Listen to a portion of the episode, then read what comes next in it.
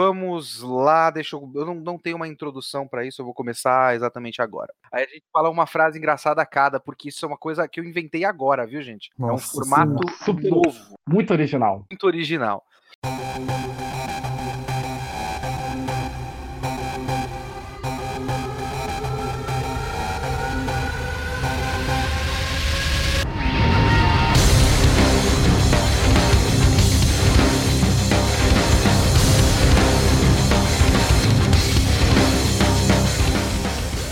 Pois bem, esse é o tal do projeto de podcast do VideoQuest.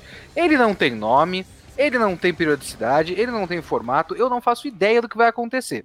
Mas eu consegui chamar algumas pessoas que estavam online no nosso grupo do Padrim, que são das categorias de 20 reais para cima, e que podiam comentar as coisas que a gente ia comentar.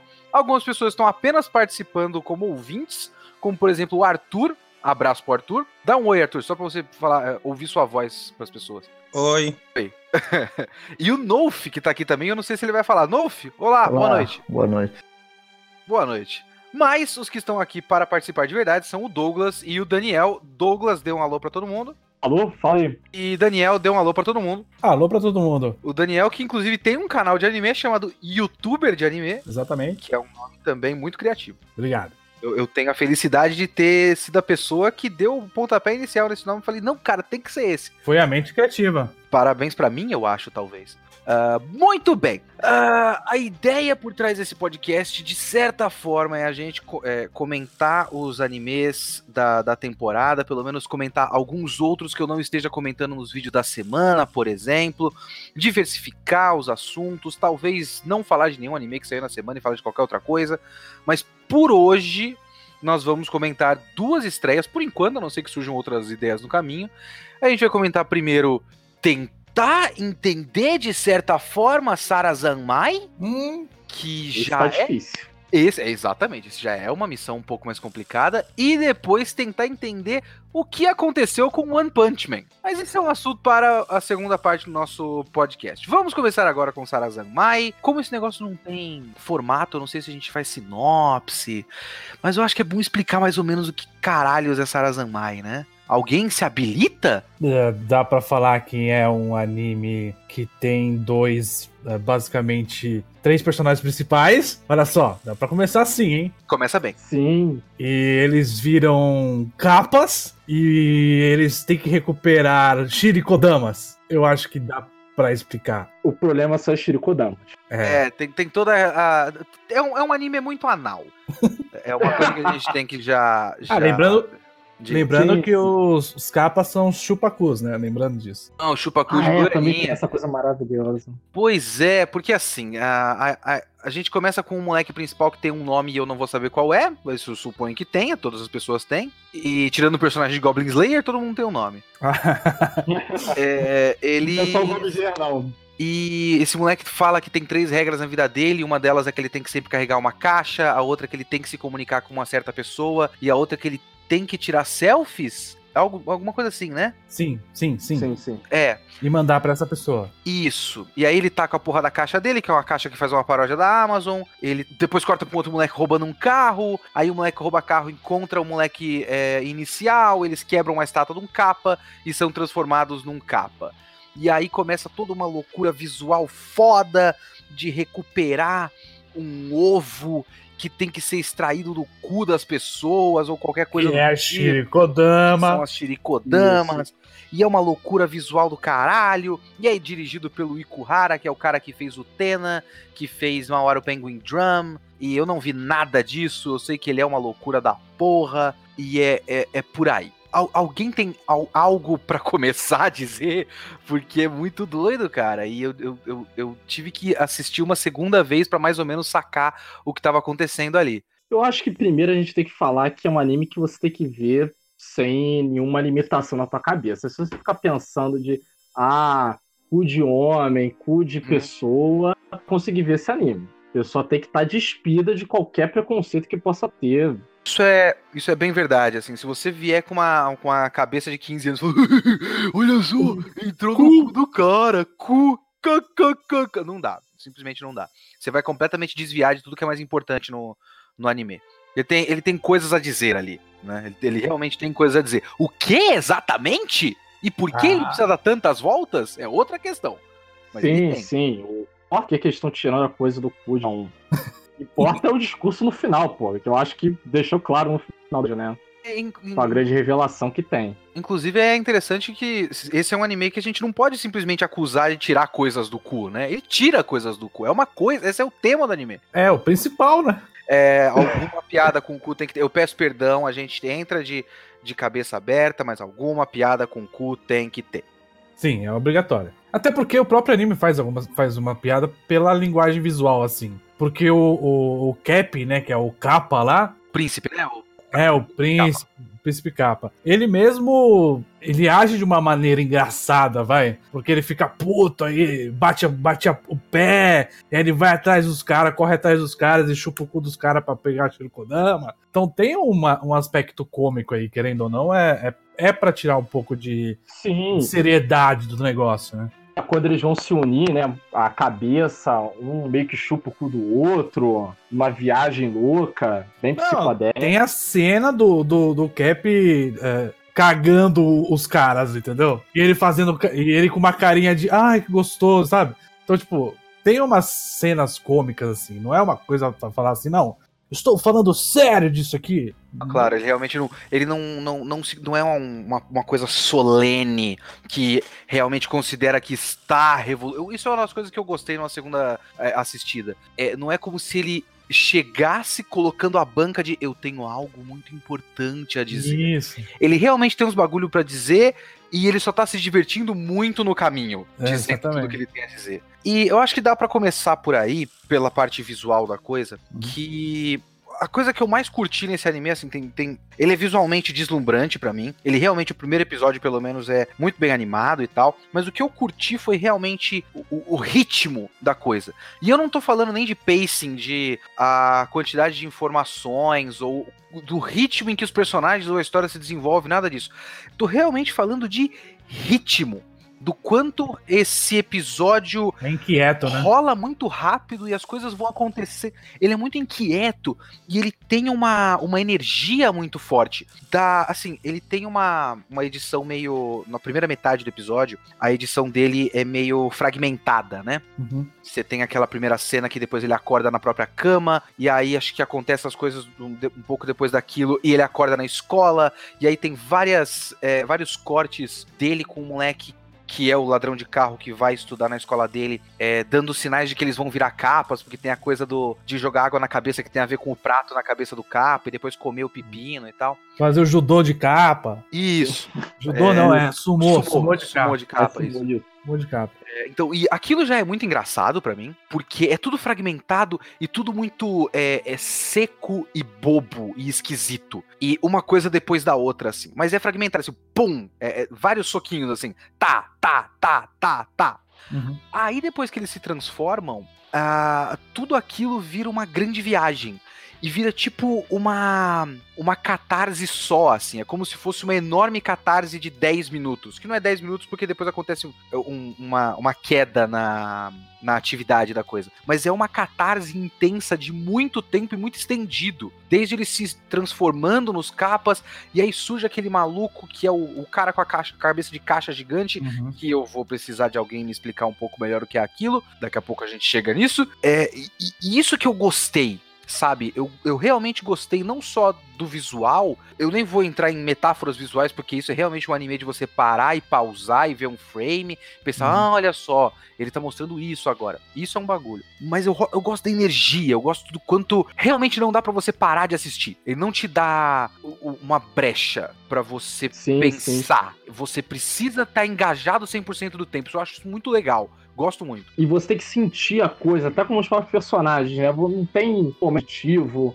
do, do Rei Capa falando, não, porque vocês agora têm essas habilidades X, Y, Z. Não, eles simplesmente fazem. Ele só fala, vocês têm que arrancar Shirikodama, vão, ou senão vocês não vão conseguir voltar. Na parte do Sarazanmai, por exemplo, vocês têm que fazer o Sarazanmai. E eles estão fazendo Eles fazem. perguntando. Tá, mas o que que é Sarazanmai? E eles vão fazendo e a coisa acontece. Tem muito pouca exposição, né? Realmente. E tem uma, tem uma outra questão nessa parte aí do. De, de eles ele se transformando e tal, que é como ele meio que na primeira parte dá uma enrolada para transformar os dois primeiros, e o terceiro meio que ele transforma na lata, assim, ó. Ah, um sapo, pum, transformou. É tipo. Então, é legal como os primeiros são um misto de é, a mudança que faz a história mudar do primeiro pro segundo ato. Uhum. E, e também uma piada. O segundo é só uma nova piada porque a piada já tinha sido estabelecida e ela só acontece. né? Exatamente. Acho engraçado essa cena dele, do, do, do segundo, do terceiro moleque. Apesar de, e a gente tava comentando isso um pouco no grupo, é, ou vocês estavam comentando no grupo, realmente o terceiro moleque é um pouquinho deslocado nesse momento da história? É. Sim, sim. Só aparenta ter essa ligação menino principal, né? Nossa, acabei de nome de todo mundo. Então, eu faço a mínima ideia, eu só lembro o Kepi, É, o príncipe que é, É capa. É o- Eu vou pegar os nomes aqui pra ajudar né? todo mundo. Por favor. A gente só parou de falar enquanto ele procura. É, já achei, já achei, já achei, já achei. Ó, primeiro, o primeiro que fala da, das regras dele é o Kazuki. O Enta é um, é um moleque de óculos que tem ele como amigo e joga, joga bola. Isso, joga bola com ele. E o Kuji Toy, que a gente pode chamar só de Kuji, né? O Toi. É o Toy. Os primeiros nomes é o Toi, o Kazuki e o Enta, né? É isso aí. O Toy, ele é o, é o rebeldinho. O ladrão emo. É, o ladrão emo da Uhum. tentativa de, de acusa. Ah, então, os esse, esse Enta é um pouco deslocado na história por enquanto. É, ele tem a ligação com o Kazuki, mas até aí também, sei lá, ele não teve momentos. Ele tem um frame só no, naquela começo com a edição é mais entrecortada, que tem um frame com uma pistola. Esse é o o Toy, esse é o Toy. Isso. Que aparece com a pistola e ele aparece é, sentado no, no, no pátio com uma bola de futebol e, e a roupa do time de futebol. Posso falar desse começo? Por favor. É, então, o que deu a entender pra mim é que esse começo, na verdade, é como se ele estivesse no futuro contando do passado. Então, tanto que ele fala assim: eu sei muito bem como é perder conexões, entendeu? Então, tipo, não é antes do que aconteceu no resto do, do episódio, isso é depois. Hum, entendi. E tem umas. E tem essas cenas justamente quando ele tá falando de perder conexões. Tem, a, tem frames, literalmente, que é o frame do Enta, olhando pra caixa dele com aquele negócio que tá escrito Mi Sangue tem uma bolinha. E tem um frame do, do Toy com uma. Dentro, do- dentro de uma caixa da caixa do Toy tem uma arma, né? E se você. Aí, se você olha pra opening, opening não faz parte do anime, né? Mas se você olha pra opening, É sinais, né? Eles é um resuminho do conceito. Né? é, entendeu? Se você olha pra Open, cada um tem um, digamos assim, um par, né? Uma pessoa que é uma conexão. Então você tem a apresentação desse episódio de quem é a conexão do, do Kazuki, que é a menininha que ele tira foto e, e ele se transveste pra tirar foto pra ela, se passando da Sara, que é a idol, né? Então, tipo, você tem o Kazuki apresentado nesse episódio. Eu acho que cada episódio, talvez os três primeiros, vai apresentar é, meio que o objetivo de cada um, não sei, mas essa, essa parte introdutória, ela fala basicamente do Kazuki e da conexão dele com os outros garotos que aparentemente ele perdeu. Segredo com- do Kazuki, né? É, exatamente. Então, eu acho que esse episódio foi só do Kazuki, bem assim. É que tem, uma coisa que tem do Enta é que eu não sei se eu tô é, ligando fatos que não, não tem ligação de verdade, mas assim, em algum certo momento eu acho que o é, o. é o Kazuki que abre uma caixa com um bagulho escrito Missanga? Não, é o Enta. É o Enta, né? Ah, tá. Então, porque o Enta abre uma caixa com a miçanga e ele fala o que, que eu vou fazer com isso. Uhum. Naquela cena da corrida, que é tipo a primeira cena do anime, o Kazuki tá com uma miçanga no pé, que se eu não me engano é azul. Isso. O Enta tá com uma miçanga vermelha. Vermelha. Então, e tem uma, uma, um- uma codificação vermelho-azul muito forte no anime, né? Tem, tem na, na, na estátua do capa, tem um lado Isso. que é vermelho e outro que é azul. Isso. Então, tipo, muitas coisas são codificadas nessa dualidade do vermelho e azul. Provavelmente uma simbologia básica de conexão, de dois lados de uma conexão, né? É, mas talvez esse bagulho da miçanga tenha alguma coisa, a miçanga no pé, né? Tenha alguma coisa a ver com a conexão de um com o outro. É, e aí vai saber como isso vai se desenvolver. É, tem uma, tem uma parte do episódio, né, que é o próprio Enta, né, que antes da, da caixa do Enta voar, o Enta fala que é um, é, isso não é dele, isso é do Kazuki. Ou seja, que aquilo é um presente, porque seria, teoricamente, um presente pro Kazuki, né. Uhum. Agora, uma coisa que eu preciso realmente que provavelmente o Daniel, que é uma, que é uma máquina, me explique realmente na prática, não só o símbolo, mas o, o que estava acontecendo ali. Na hora da luta deles, transformados em capa contra o, o monstro gigante, eu sei que tem um maluco que gostava, que, que tava numa cena muito rápida, num corte muito rápido Sim, ali. é um frame. É, é um frame só que tem um cara na polícia com uma caixa de papelão na cabeça. Isso. Esse é o cara que gostava de roubar caixas e colocar na cabeça e ficar pelado. Eu tô errado? Você está certo. E a luta e a luta deles no fim é contra esse cara. É, É. isso? Isso. Então, então tá bom. E aí, e aí, aí eu vou falar coisas que acontecem no final do episódio, depois da ending. E você, eu- o Douglas acho que até falou sobre isso também. Você tem uma cena que são os dois policiais, Aham. certo? E essa cena dos dois policiais são eles com uma arma apontando pra uma pessoa, que a gente não sabe Umas quem é. coisas meio crípticas, né? Exatamente. E aparece o símbolo sugar. Tá escrito sugar. É, Tem gente, tem gente que achou que tava em inglês. Não, é sugar de sugar mesmo. De chupar, né? Não é sugar, né? Não é sugar.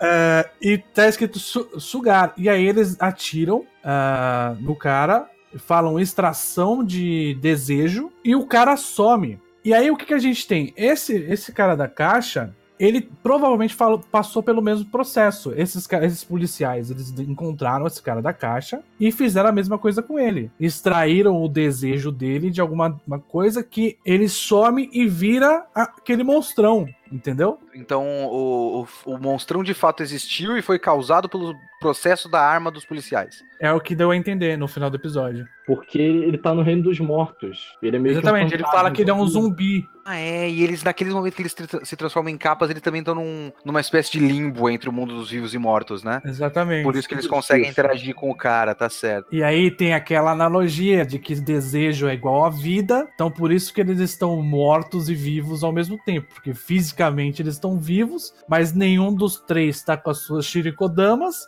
que é o órgão responsável por ter os desejos, né? E como eles não têm os desejos, então eles não estão vivos. Então eles estão vivos e mortos ao mesmo tempo. Ah, Nossa. Caramba, né?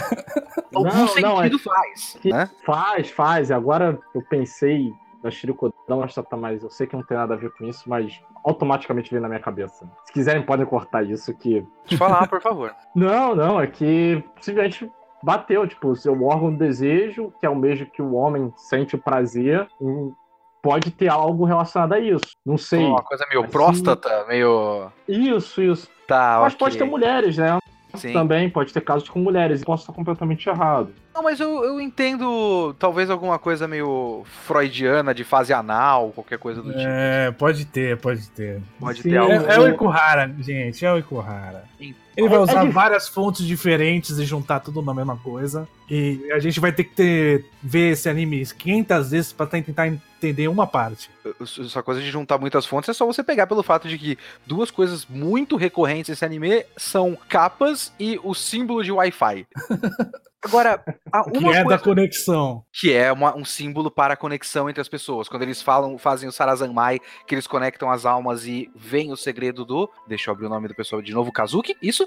É, quando eles veem o, o segredo do Kazuki, surge o símbolo de Wi-Fi na cabeça deles, né? Uma coisa que eu não entendi de verdade é se existe uma simbologia pro katakana da letra A, mas eu acho que é só uma brincadeira com o nome da cidade, que é tipo Azuma Abaixo, um negócio assim, né? Também não peguei, mas é, tem o A da, da Sara Azuma, né? É o, o nome da, da idol lá, Azuma Sara. Tem esse A da, da Sara Azuma, eu- mas eu não vejo A nenhum em mais lugar nenhum a não ser nessas placas. Então tem ideia. Tem as placas, tem há, o nome da cidade, que é Azuma alguma coisa, Azuma Baixa, Azuma, sei lá. E é isso, assim. O é nome da idol é Sara Azuma, então tem alguma coisa a ver com essa Azuma.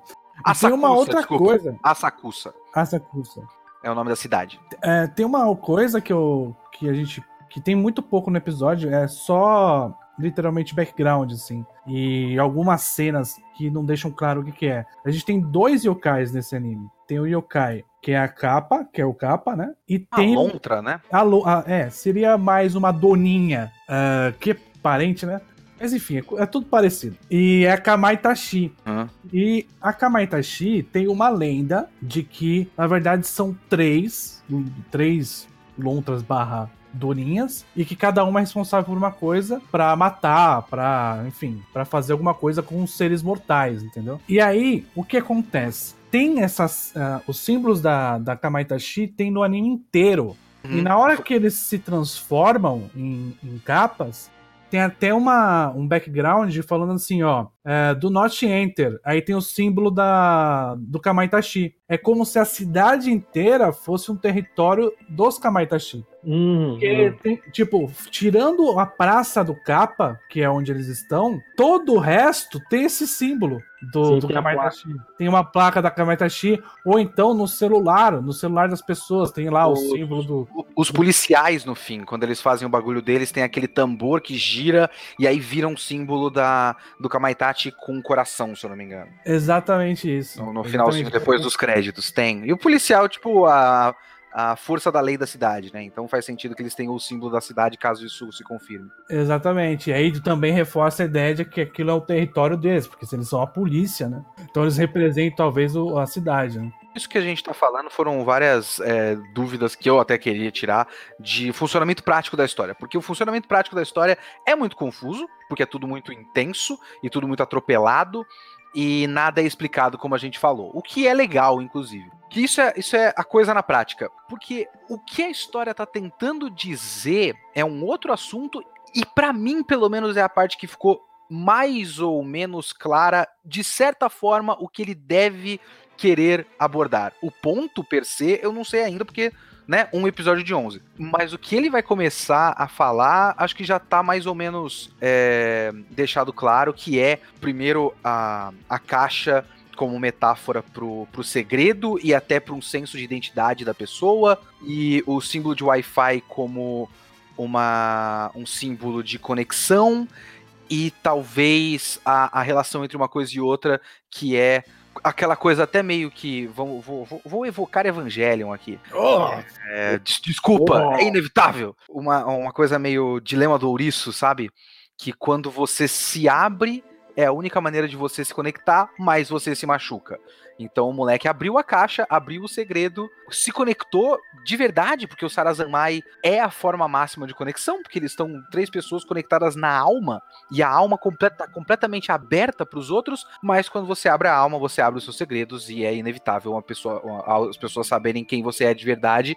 E aí, a partir daí é que a gente vê como é a relação das pessoas depois que você sabe algo a mais, assim. O moleque do futebol, o Enta, disse que isso não muda nada na, na amizade deles. A, a, a, reação do Toi já foi um pouco diferente. Foi um e, a relação, e a reação do Kazuki com relação ao Enta foi de se defender e querer se afastar também. Né? Sim, porque então, vem numa. Sim, é porque eu me lembro de frase muito boa. Faz um diálogo do livro Shogun do James Clavel, que fala muito sobre a sociedade de Japão feudal. E uma personagem fala para um inglês que o japonês ele tem três tipos de estruturas que ele cria para si mesmo, três máscaras, né? Uma que ele usa para si mesmo, né? Que ninguém tem esse contato, uma para a família e uma para a sociedade, né? Eu acredito que está muito nessa questão do quando eles fazem o Sarazamai, é, as faces que você mostra para a sociedade e para sua família, né? Eles têm que encarar a verdade nua e crua, né? Quem são eles, a eles mesmos. Nenhuma das, das tais três máscaras, né?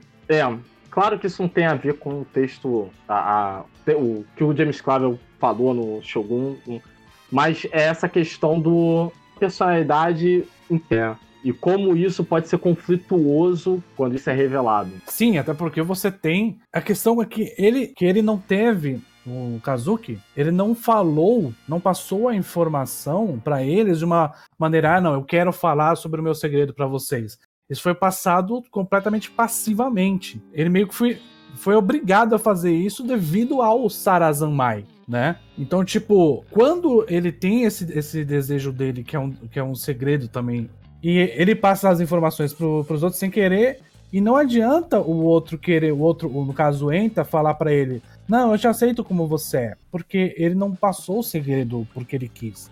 Então era uma coisa que ele não queria revelar, né? E ele revelar para alguém, ele considera um risco, porque meio que ele, se isso vazar, ele vai perder o contato, é, a conexão que ele tem com a garota. Porque a garota não sabe nada disso, a garota acha que ele é a Sara Azuma lá. Então, na verdade, acho que a questão toda é que o Sarazamai, ele basicamente faz com que as pessoas se exponham sem querer, então isso não é necessariamente uma coisa boa. Então, por mais que eles tenham lá pego o Ashiri Kodama do cara e, e, e meio que é, parado uma tragédia na cidade porque o cara tava pegando todas as caixas, né? Por mais que eles tenham feito isso, isso não é um processo fácil, não é um processo simples e também não é um processo ativo, né? Eles têm que fazer o Sarazamai pra voltar a ser humanos. Não é uma coisa que eles têm opção, entendeu? Sim, de fato. Então o é. Capa não é um cara bonzinho, o Capa é um vilão também, entendeu? Do meu ponto de vista. A gente tem que ver até que ponto dá pra gente classificar como vilão, mas enfim, é. eu entendo o que você quer dizer, de fato. Aliás, enquanto você falava várias vezes Sara Azuma, Sara Azuma, tem algum trocadilho de Sara Azuma com Sara Azamai, né? É, provavelmente. Acontecendo aí. E que é das letras? É fonética, né? Ou... É uma aliteraçãozinha que, que tá acontecendo aí. Ah, tudo bem. Então, é, e com certeza é proposital, né? Uhum. Vai saber se a, a menina idol não é uma personificação do Sarazamai, sei lá, ou se ela é um capa. Bem, ela parece com uma capa, né, no, na abertura, né? Então, a, a Sara a Sarazuma, não dá para saber se aquele bicho que tá do lado dela é um capa ou se é o outro, o outro yokai. A gente não tem como saber, porque é, diferente do capa, o capa ele tem um, literalmente uma careca, né? Que é onde fica a água. E aquele bicho que tá com a Sarazuma não tem. Ele tem tipo um cabelinho, assim. E não tem o bico de pato também, né? E não tem o bico de pato também. Então é outro bicho. Então provavelmente ele é Kamaitachi. Ah, ah, pode crer. Mas a Sarazuma, eu acho que ela tem um bagulho na cabeça que até parece um kippah de judeu. Sim. Que parece uma. Um, um, sei lá, uma peça de roupa para simular o prato do capa. Porque Pode eu pensei ser. nisso quando eu vi o moleque. Aliás, tem uma coisa muito inteligente. É, eu, me corrija se eu não estiver maluco aqui. Da primeira vez que aparece uma pessoa tirando. uma mina tirando selfie e a selfie aparece o um maluco roubando carro no fundo, hum. ela tá exatamente igual a Idol. e, com, e eu acho que tá com, dublado pela dubladora da Idol. Quando vai mostrar o segredo, mostra é, uma outra maquiagem, um cabelo ligeiramente diferente e o dublador do moleque do. Isso. Então realmente tem uma jogada de a gente achar. É, primeiro a gente vê pelo ponto de vista do Kazuki se imaginando e sentindo que ele é a Sarazuma, e depois do ponto de vista do Toi vendo o moleque com peruca e com short por baixo da saia, né? É isso então, aí. acho que tem uma jogada visual muito interessante. Mas eu pensei nesse negócio do, do prato porque o Kazuki vestido de Sara tem um bagulho na cabeça que parece um prato de capa. Acho que todos eles, eu acho que cada um tá com uma cor diferente. Ou é o cachecol que muda? Cachecol muda. Cachecol muda. Tem, tem, tem a diferença de cor do cachecol. Inclusive, deixa eu só ver um bagulho aqui se eu não tô. Ah, não. não é que eu tô com um pôster aqui na minha frente, mas não tem a miçanga no, no pé dos caras no pôster. Mas é que o moleque emo o moleque ladrão de carro, ele tem cabelo, tem cachecol azul e o principal Kazuki tem cachecol vermelho. E só que o moleque do futebol tem o cachecol laranja, porque ele é meio codificado como laranja, né? Ele tem o cabelo meio castanho e tal. É, eu pensei que o cachecol desses dois, do Enta e do Kazuki, seria azul e vermelho, porque tem a jogadinha da miçanga, né? No pé, que tem, tem a cor trocada, mas nada a ver. Enfim, eu acho que a gente já falou bastante de Sarazanmai. Acho que a gente. É, se alguém tem mais alguma coisa para acrescentar, porque a gente falou bastante coisa e foi tudo muito confuso, porque o anime é muito confuso. É basicamente isso. Ah, acho que só pra, só pra concluir mesmo, é, é um bom anime, né? Pra ficar falando, fazendo teoria, né? Arthur? É, né? eu só queria saber se tu teve dificuldade com obras anteriores dele. Então, eu só vi o primeiro episódio de Mawaro Penguin Drum. E eu lembro. Nossa, eu não consegui falar Penguin Drum direito. Penguin Drum. E eu só lembro de ter visto o primeiro e achado, caralho, isso é meio estranho, né? Eu vejo depois e nunca mais tocado. Então eu não tenho experiência com Ikuhara, sabe? Essa é a primeira vez que eu vou tentar ver. Você não viu Sailor Moon? Ah, eu vi na TV. Será que não, é, será que não foi por causa disso que tu não deve ter, digamos, entrado tanto no, pra início, quando você assistiu? Cara, é que eu tenho. Aí a gente vai que começar numa sessão de terapia em grupo. Não sei se vocês querem isso agora. Mas eu tenho um bagulho que às vezes eu coloco na minha cabeça que é, eu não vou entender. E eu preciso. Eu coloco na minha cabeça que é assim. Isso é importante, isso é bom, isso é difícil. É meu dever entender absolutamente tudo de primeira e explicar para as pessoas. E se eu não consigo, eu fico maluco. Eu fico, bom, é isso então, então eu vou acabar com o canal, eu não tenho por que continuar. é, é, um bagulho meu, isso é uma coisa séria minha, assim. Eu, eu, isso aconteceu com, com o Sarazanmai. Assim que eu. Eu tava, tipo, empolgado pro Sarazanmai. Caralho, olha só uma coisa diferente. É também porque eu não vou dizer que eu entendo tudo que ele faz nos animes que eu assisti dele, porque eu realmente eu tenho bastante coisa que eu não entendo. Mas eu consegui pegar a mensagem final, digamos assim. Toda vez que ele anunciou um anime novo, eu não vou sair pensando, é, eu, eu, vou, eu vou entender tudo. Não, eu já saio pensando, eu não vou entender algumas coisas eu sei, mas se a mensagem final foi entendida, também tá ok. Então, na segunda vez que eu assisti o episódio, de fato, eu consegui pegar um geralzão assim. Mas de início, quando eu vi o comentário do pessoal e o pessoal, tipo, falando várias coisas, tendo vários exemplos, bom, eu não vou saber essas coisas. Eu devia ter falado, eu não falei, eu não sei, eu não sirvo, acabou o canal. Aliás, Kitsune, aproveitando esse assunto que você tá, tá falando sobre entender o episódio, a gente. Porque assim, o anime é feito para japonês, né? O dublador é japonês. Então o japonês tá ouvindo e vendo o vídeo, né? E, tipo, não tem a legenda para atrapalhar, digamos assim, a experiência. Eu acho que a gente, como a gente lê a legenda,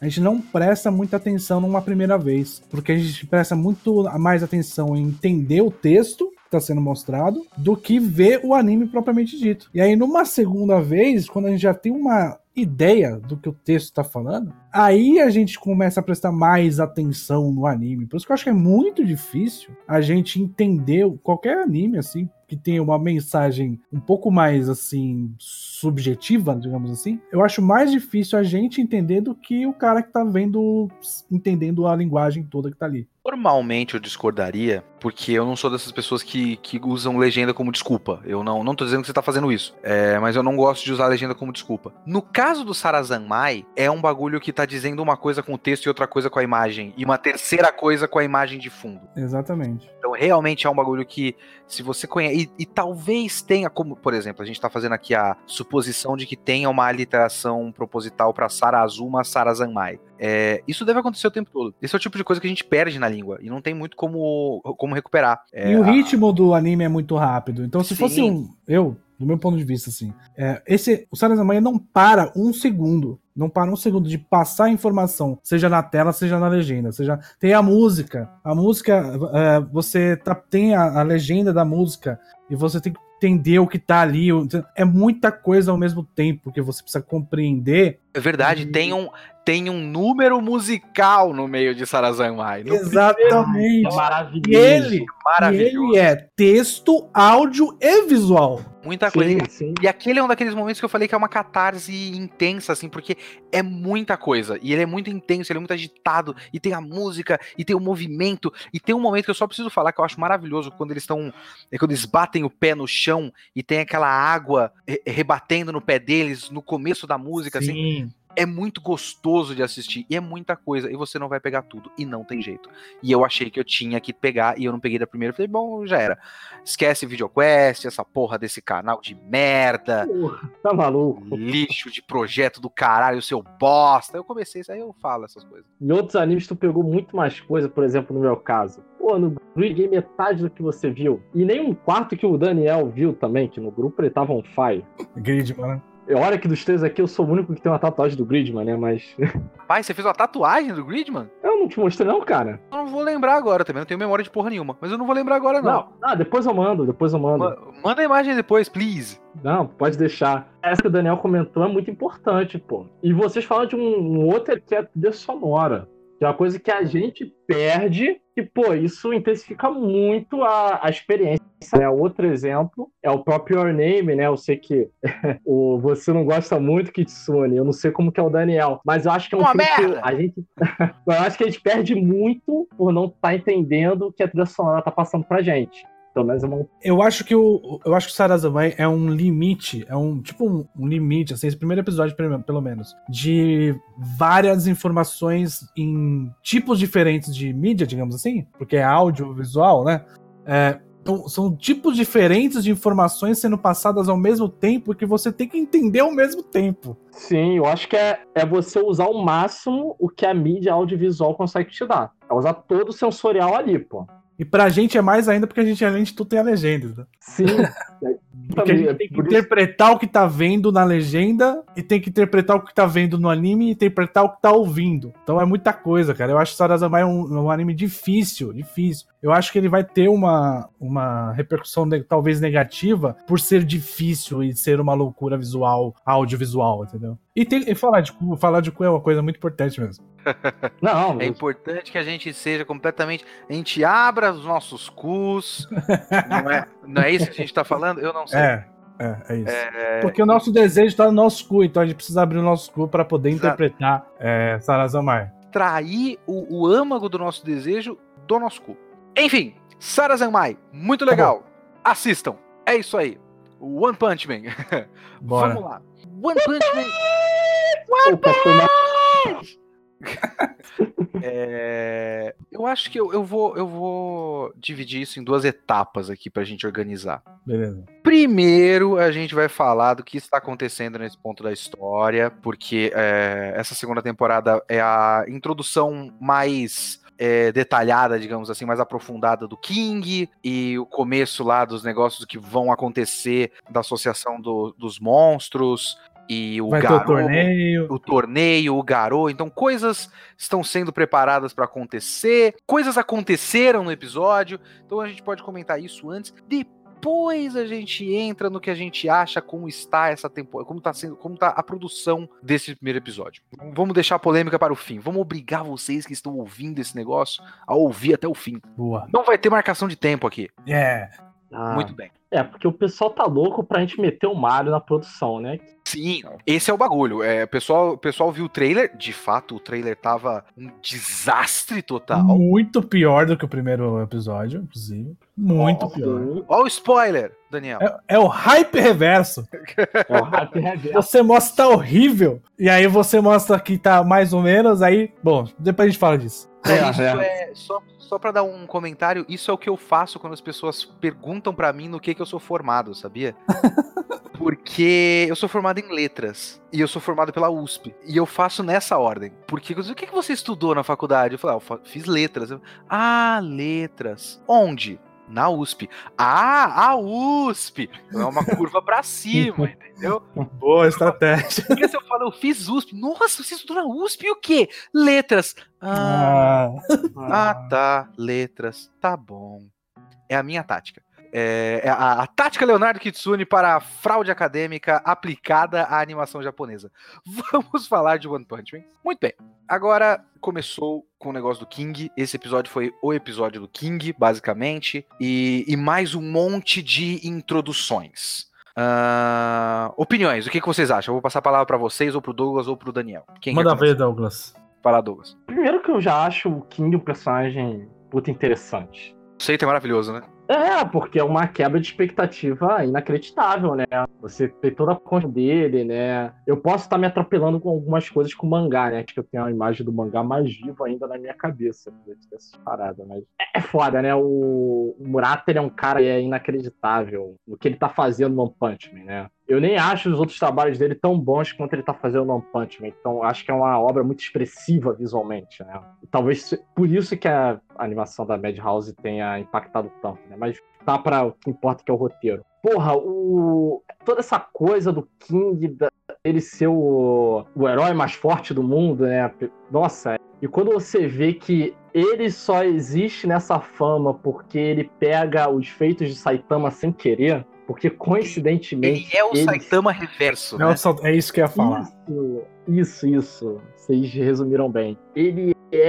Tudo que o Saitama faz é só, tipo, como o Saitama é um cara que é tão low profile, tão é, desinteressante visualmente também, porque o King é muito maneiro, pô. É um cara que ele tem meio que uma cara de vilão, ele é desenhado como se fosse, pô, aquela cara mais fina, nariz mais alongado, cicatriz no rosto. O Rugal de King of Fighters. Então, eu ia falar que ele é um Isso, personagem isso. de Hokuto no Ken. É. Isso, isso resume bem. É outro resumo bom dele. Porque é uma comédia tão boa em cima de você quebrar a expectativa do, do né? Principalmente porque o One Punch Man é sempre, né? Você cria uma vibe e você quebra ela, né? Ou com o Saitama dando um soco e matando o inimigo super poderoso, ou com o esquecido herói prisioneiro, uma loucura do caralho. Puri Puri Prisoner. Isso. Isso. Maravilhoso quando ele vai fazer o Henshin de garota mágica e ele fica pelado. O, One, ele tá sempre limite, né, de você da desconstrução. Então, tipo, o King, ele faz um, um barulho e aí as pessoas falam, nossa, é o motor King, ele vai atacar. E não, ele só tá com medo e ansioso porque ele é um otaku. Cara, isso é simplesmente maravilhoso. E você ter essa quebra, né? Encontrando ele, o Saitama, e um meio que encontrando, né? Pô, você é o cara que eu recebo, né? Todos os louros. Eu não consigo resumir, eu acho que eu tô dando até um faniquito de fanboy. Pode continuar aí. Levemente. uh, que eu acho muito da hora, é, não sei se o Daniel quer falar agora, mas é que se você me inspirou, Douglas. Manda bala, Léo. Manda bala, Léo. Que eu, tô, eu, tô, eu tô inspirado aqui. É, tem coisas assim, eu tenho meus problemas com One Punch Man a essa altura. Eu já tive uma fase de achar maravilhoso. Aí eu acho que depois que eu comecei a acompanhar semanalmente, ele perdeu um pouco o bagulho para mim. Mas eu acho que ele tem dois, dois é, pontos muito fortes, que é as piadas de anticlímax e as piadas que eu não sei se dá pra dizer que são piadas recorrentes ou se são piadas de, de, de tiro longo, né? São coisas. A, a, piada é uma coisa que, que, que, que é um fato da história. É, e eu sempre achei muito legal uma dessas piadas da, da história, que são essas piadas de tiro longo, o fato do Saitama simplesmente talvez tenha salvado o mundo mais vezes do que qualquer outro herói nesse, nesse mundo, né? E sempre acontece alguma coisa para ele não levar os créditos, e eu acho que é sempre de maneira bastante criativa e engraçada. Não, não é uma coisa que fica repetitiva para mim. Nunca me pareceu repetitivo. Quando eu vi o King, eu achei muito interessante porque o King foi meio que a evolução dessa piada. Então, se o Saitama é o maior herói de todos e ele nunca leva o crédito de nada, alguém tem que levar esse crédito. É, eu não tinha pensado nisso enquanto eu lia sabe? Eu pensei que só ninguém leva crédito, fica por isso mesmo. E a gente não sabe qual é o próximo passo depois disso. Mas não, ele pegou esse bagulho e evoluiu para um próximo passo que é a consequência disso é que tem um outro cara sofrendo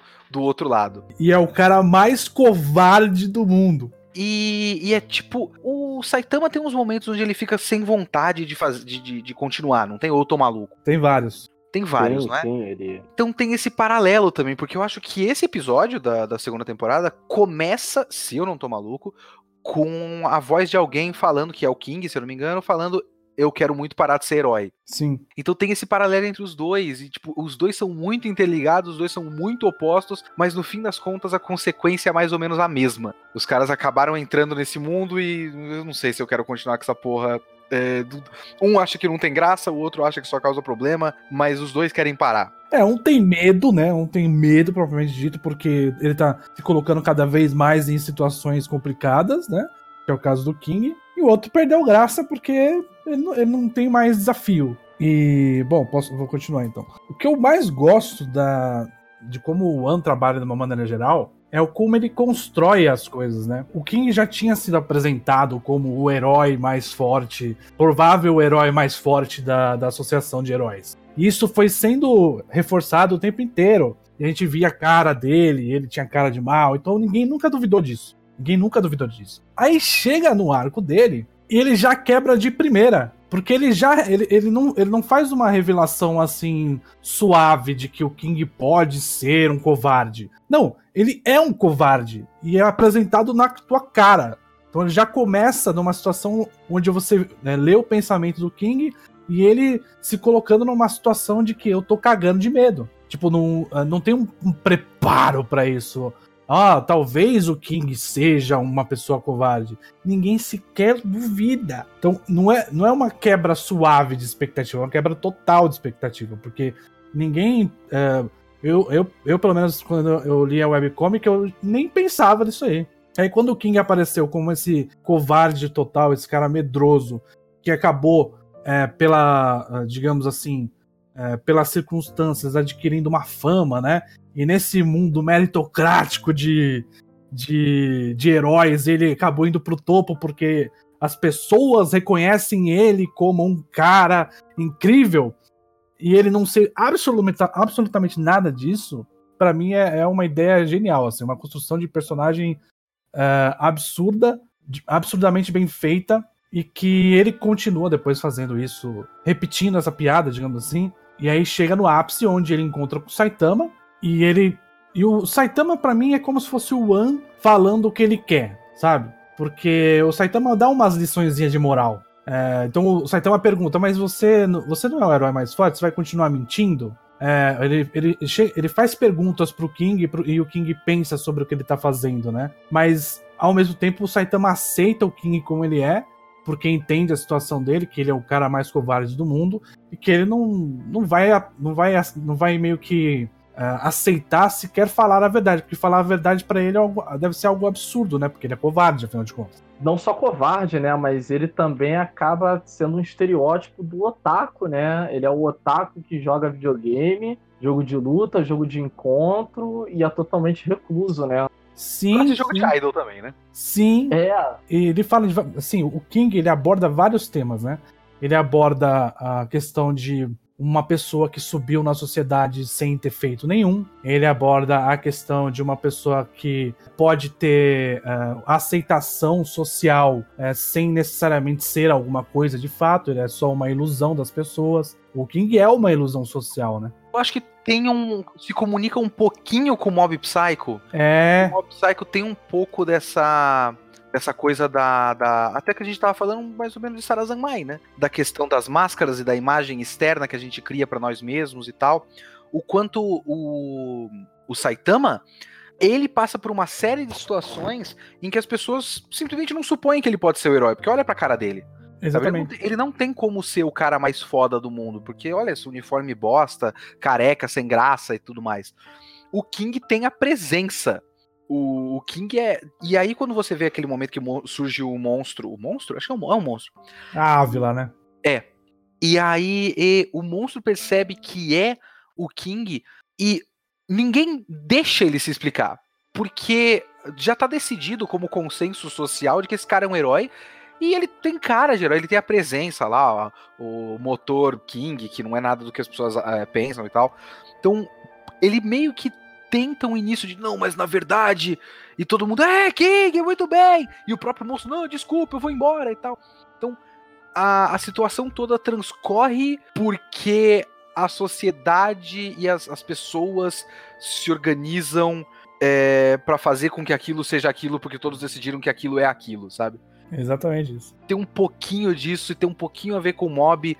E até porque eu realmente acho que de maneiras diferentes o One trabalha é, consequências do poder nas duas coisas, né? Tanto no Mob quanto no, no One Punch Man. Então acho que ele tem temas recorrentes, tem é, ideias que ele quer trabalhar, e eu acho que ele acaba trabalhando de formas mais ou menos compromissadas em um e em outro. Assim. E sim, principalmente papel social, né? Função social, que é numa sociedade também que é muito. É, tudo é muito na, é, seccionado, né? Tá tudo é, dentro de um padrão, né? Você vai ter o, o aluno inteligente, você vai ter o aluno que vai pleitear uma bolsa de esportes, você vai ter o cara que é o parasocial, tá ali mais ou menos é, organizado, né? E as coisas não saem muito disso. É, eu, eu, eu acho uma, uma, outra coisa que o One Punch Man faz, que fica muito claro na, na parte do King, é o quanto essa sociedade que eles estão agora, ela completamente aceita, né, todas as informações que a, que a sociedade dos heróis passa o ranking ele é praticamente indiscutível. As pessoas elas aceitam, ó, se a sociedade falou que o King fez determinada coisa, ah, então ele é verdade, porque ele é o quinto no ranking, sei lá que ranking que ele tá. Ah, então você tá no quinto no ranking, então ele deve ser o quinto do ranking mesmo, entendeu? A sociedade acredita nas informações que, que estão sendo passadas para ela sem questionar em nenhum momento. Uma sim, figura de sim. autoridade falou que é, então é, né?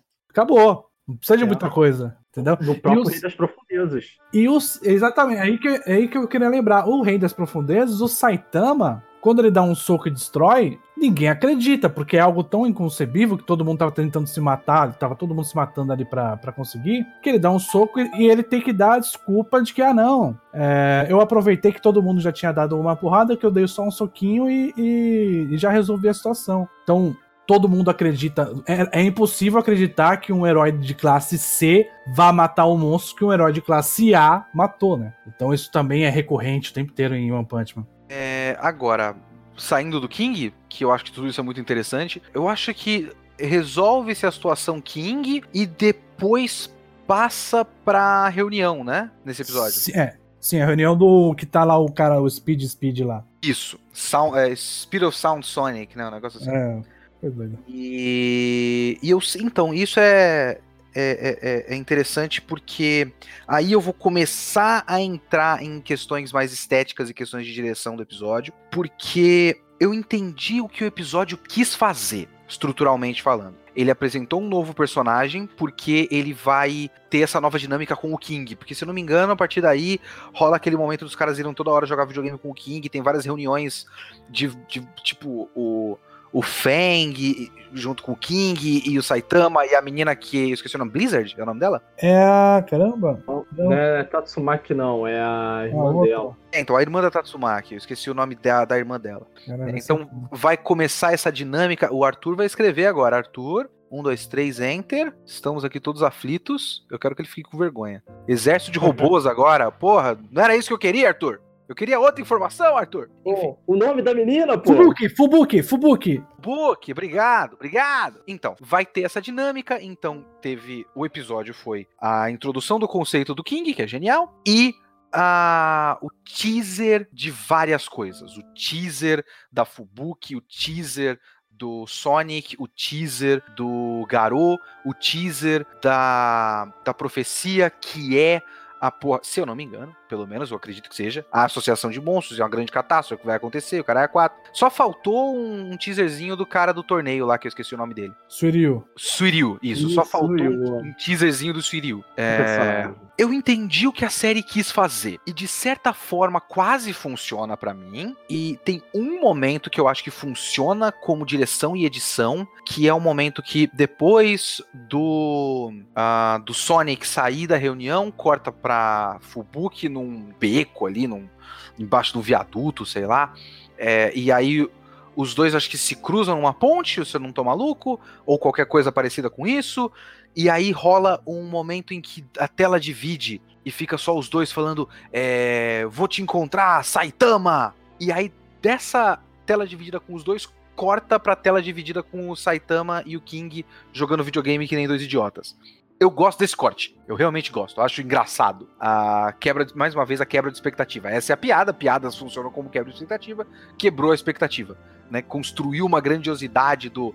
É muito importante que eu encontre Saitama. E o Saitama tá jogando videogame, porque ele é um merda. Mas eu sinto que, assim como tudo nesse episódio, a direção e a edição são, são sem graça. Então eu não sinto que ele. E eu não consigo explicar isso direito, mas eu não sinto que ele deu uma sensação de fechamento para a primeira parte do King e depois uma sensação de expectativa e de passagem para uma nova fase nesse trechinho final de vários teaserzinhos. Porque enquanto aquilo estava acontecendo, realmente parecia um corte normal, estranho e fora de contexto.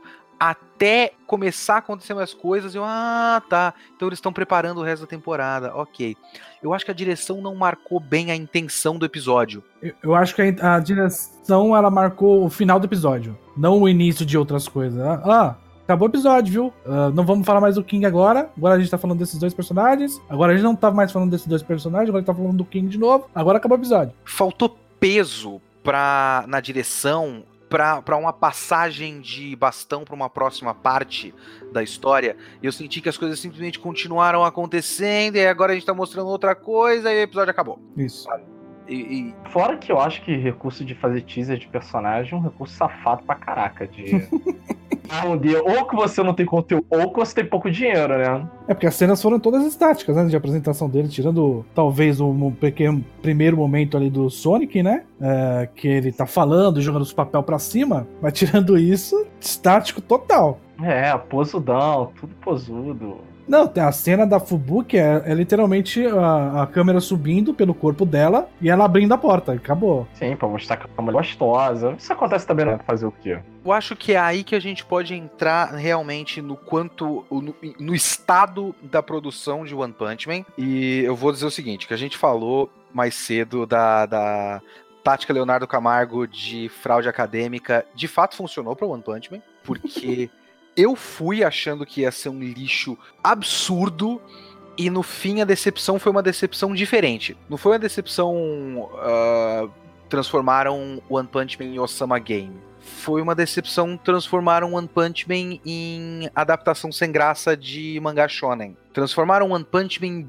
Black Clover. Boa comparação. Sim, sim, sim. Porque assim, eu acho que tem algumas cenas que tem alguma a, a, a, alguma ideia um pouco mais criativa de direção e algumas cenas com uma animação um pouco mais fluida. Eu não sei se vocês acharam a mesma coisa, mas eu até gostei de certos trechos muito curtos do Genos lutando, uns saltos que ele dá que realmente tem uma sensação de movimento e velocidade muito boas, para mim. Eu acho as transições horríveis as transições péssimas. Tem uma transição absurdamente horrível, que é ele dando um salto para trás, rolando e caindo no chão, que não faz o menor sentido. É, então as transições são péssimas. A gente tem algumas cenas que são literalmente é, sequências, sequenciais, né? Então a gente tem o começo, meio fim dela, por exemplo, da água lá, os, os socões que ele tá dando lá, meio tipo Jojo, assim, sabe? Essas cenas, que elas meio que são uma coisa só, elas são relativamente bem feitas. Eu não sei nem se eu consigo dizer isso, mas as transições entre uma cena e outra, parece que tem seis negros trabalhando que nunca se falaram na vida é. e estão fazendo o negócio e falaram assim, ó, tá aqui, ó. Entendeu? Então tá cada um. cada um é. tá fazendo uma coisa. É, é aquele joguinho é, online que era para você fazer um cara é, correr e cada botão era um membro do corpo dele e você não fazia, conseguia fazer o cara dar um passo.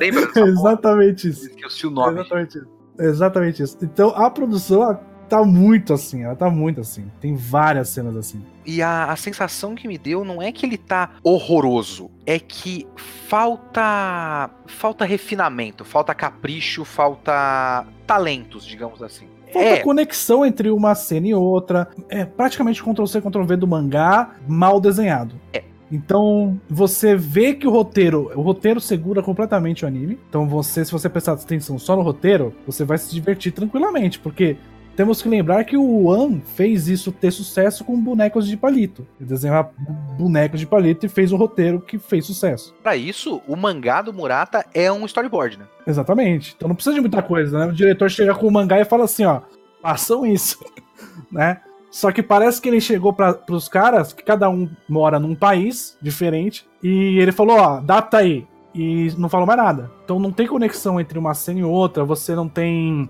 Por exemplo, termina o, a, o King, aí vai pro, pro cara lá, pro Speed Sonic, blá blá blá. Você não tem uma, uma, uma situação onde você parou de pensar no King já e agora está preparado para ver outra coisa. É exatamente isso que eu, que eu digo, que é. Isso é um problema de direção. Isso é realmente um problema de direção e edição. O, eu acho que na, na questão estética e qualidade de animação, por exemplo, o João aqui, que está apenas nos ouvindo e falando no chat no Discord, disse que eu achei a animação bem meh, Tipo, não tá horrível, mas pro padrão One Punch Man é horrível. E essa que é a questão. Eu não, o, o, o negócio do One Punch Man, o problema desse anime é ele ser a segunda temporada de One Punch Man. Uhum. Porque se ele fosse um, um, anime. Se ele tivesse começado assim. É que a gente. Hoje a gente pensa em One Punch Man. É, eu, eu, tenho algum vídeo preparado com uma meia, meia pauta sobre isso, inclusive. A gente se acostumou a pensar em One Punch Man assim, sei lá, 70% do que a gente pensa em One Punch Man é o quanto o mangá do Murata é impressionante e o quanto o anime é impressionante. Uhum. E a gente. Uma questão visual mesmo. É, é uma questão. A gente associa o One Punch Man a uma coisa muito visual. E realmente não tá horroroso. Ele é um anime de temporada qualquer. É que a gente não quer que o One Punch Man seja um anime de temporada qualquer. Porque ele não é. Que seja mob. É, é, isso. A gente quer que o One Punch Man seja um evento. E aí, quando a gente tinha a volta de One Punch Man e tinha que ser um evento, ele é qualquer coisa, uhum. sabe? E realmente falta, tipo, ele, ele, tem uma série de escolhas estéticas ruins. Ele usa muito gradiente, sabe? Muito degradê, uns efeitos de Photoshop horrorosos no braço do Genos e Não, tal. O CG do Genos, do... ai meu pai do céu. E a armadura do robozão que luta contra, que desafia o King e tal. Nossa. É, é, é, é, salta aos olhos de tão. É, é uma escolha ruim, sabe? Não encaixa com o resto da estética.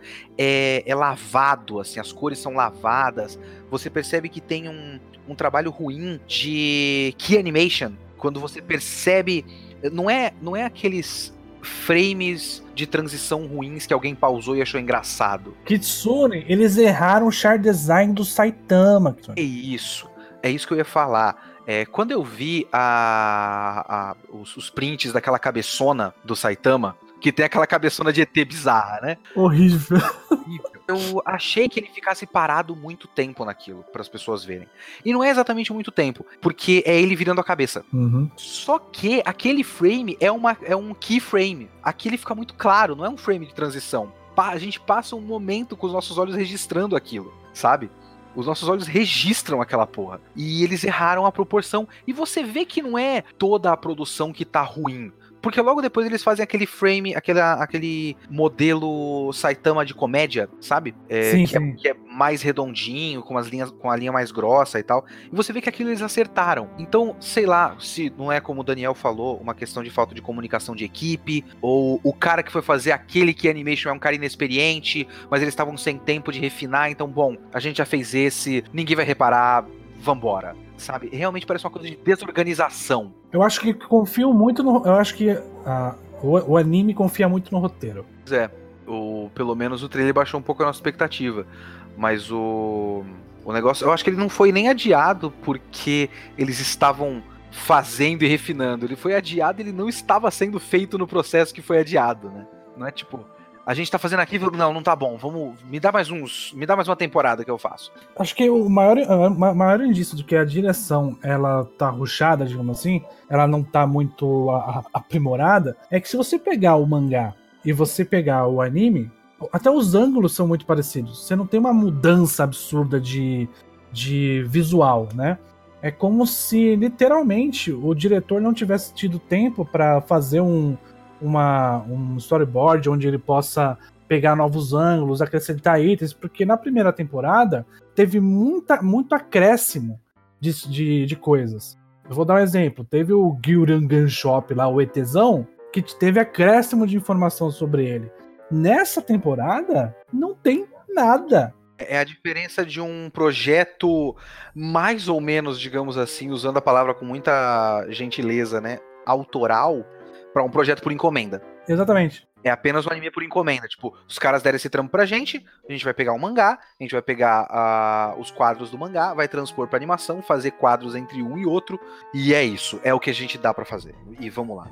É e vamos, vamos usar quem a gente tem aqui no nosso estúdio, e se não der tempo, a gente contrata o estúdio do lado. O Titanic. Vocês, vocês assistiram o Shirobaco? Assisti Shirobaco. Então, no Shirobaco tem o estúdio Titanic, que é um, o estúdio meio merda. Se eu não me engano, é isso. É o estúdio meio merda que os caras. Cara, não tem jeito, a gente tem que contratar o Titanic. É, é o, os caras que fazem todas as, as, merdas apressadas quando eles precisam. Não, aí não tem banco, aí não tem, o, não tem internet pra passar arquivo, acontece uma pá de merda. Isso, isso, isso, isso. Então, os caras às vezes chamavam Titanic, ou o próprio estúdio era o estúdio Titanic fazendo. Então, é, é o, o foda é isso. O foda é que é meio. Ele é sem gração. É. Sabe? Não, é o básico do básico. É o entrega aí. Eu não acho que tá tosco horrível, mas ele tá tipo, é, então tá, né? Tá bom. É que é um, um, um momento é, da história do One Punch Man que se fosse com uma produção assim, impressionante como foi a primeira temporada, é, e você coloca ele na Netflix como foi a primeira temporada, é, ia continuar fazendo que, com que o One Punch Man fosse um fenômeno mundial. Eu temo, e eu vou usar essa palavra muito exageradamente, porque, né, eu não vou ganhar dinheiro nenhum com isso. Apesar de One Punch Man ser um mangá publicado pela Panini, que paga o meu salário. Mas eu temo que One Punch Man. Que, que esse, essa temporada meio que mate One Punch Man. Eu Talvez eu esteja exagerando. Que vai matar por causa do roteiro. Continua sendo um momento muito legal, né? É, entendeu?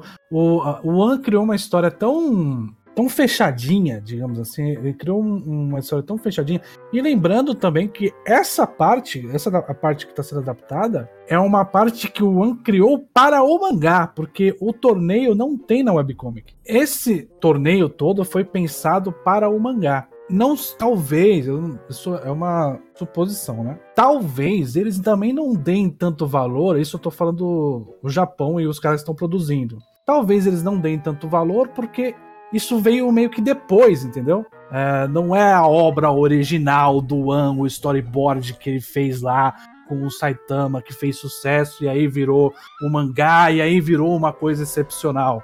Eu acho que também pode ter a ver com isso, né?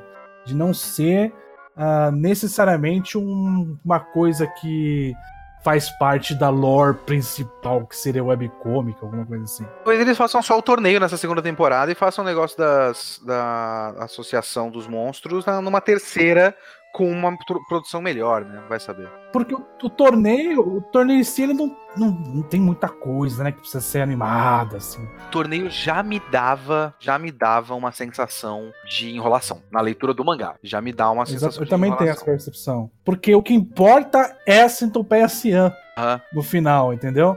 Do torneio. Então, exatamente. Então tem toda aquela introdução do Garou, e aí importa é a centopeia cian, que eu imagino que vai ser o final desse dessa temporada. Mas o torneio em si, ele é encheção de linguiça. Uh, mas vai ser uma temporada qualquer coisa de One Punch Man, de fato. Bom, senhores, eu acho que podemos ficar por aqui. A gente já comentou bastante de One Punch Man, comentou bastante de Sarazanmai. Esse foi um bom teste. Eu agradeço a presença de todos, inclusive os que não falaram. Muito obrigado a todos que nos ouviram. O Arthur, o Nolf, o João e os que estão nos ouvindo agora, seja lá qual for a plataforma que eu vá colocar isso, deve ficar no YouTube, sei lá. É, e muito obrigado, Douglas e Daniel, que se. Spotify, ô João, é, só pode colocar no Spotify depois que tiver cinco episódios. Então não dá para colocar agora. Então não vai ter no Spotify, mas vai ter no YouTube, no mínimo. É, muito obrigado ao Douglas e ao Daniel que se prontificaram a participar aqui do nosso podcast, nosso testezinho, para eu ver se o sistema funciona, para eu ver se o Discord ajuda. É, e é isso. Obrigado, senhores. Obrigado também. Obrigado de Goel, né? Assistam o canal do Daniel, o canal YouTuber de anime, que é o nome do canal. Obrigado pelo, pelo jabai. e que é o canal que, com certeza, em questão de três ou quatro meses, já vai passar o VideoQuest, porque tá fazendo tudo certo. Ou não. Postando, postando vídeo do episódio do anime duas horas depois do episódio ser liberado. Mas é eu tô falando mal faz. de Sekai, eu tô falando mal de Sekai, não vai dar certo. Cara, eu tô falando pra você, é, em breve, muito, em muito pouco tempo, é, canal youtuber de anime 100 mil inscritos. Okay, então. Não tenho a menor dúvida. Enquanto o, o, o VideoQuest vai estar naqueles, ah, tá chegando no 70, yeah! muito obrigado a todos, falou, adeus. Eu não sei como desliga, eu acho que eu tenho que fazer um Craig.